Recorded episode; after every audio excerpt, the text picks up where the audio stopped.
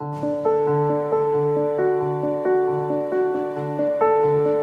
Santo Evangelio según San Marcos. Este es el principio del Evangelio de Jesús, Mesías, Hijo de Dios.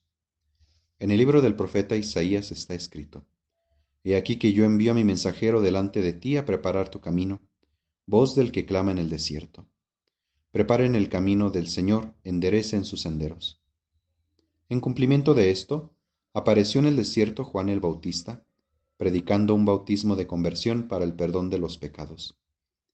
A él acudían de toda la comarca de Judea, y muchos habitantes de Jerusalén reconocían sus pecados, y él los bautizaba en el Jordán.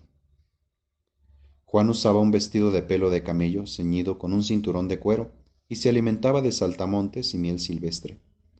Proclamaba, Ya viene detrás de mí uno que es más poderoso que yo, uno ante quien no merezco ni siquiera inclinarme para desatarle la correa de sus sandalias.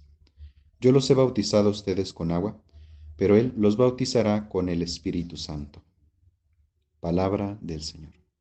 Te saludo nuevamente, amiga, amigo de Jesús para Millennials.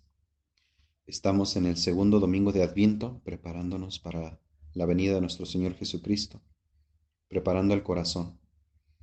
Y ahora nos habla de una voz en el desierto. Una conversión, un cambio de vida surge con una voz interior. Esa voz invita a despertar, a dejar lo que nos hiere o lastima. A veces es un grito que dice, ya no puedo más, esto no es vida. Eso fue Juan el Bautista para la comunidad de Israel. Pues bien, todos tenemos a un Juan Bautista que nos exhorta nuestra conciencia.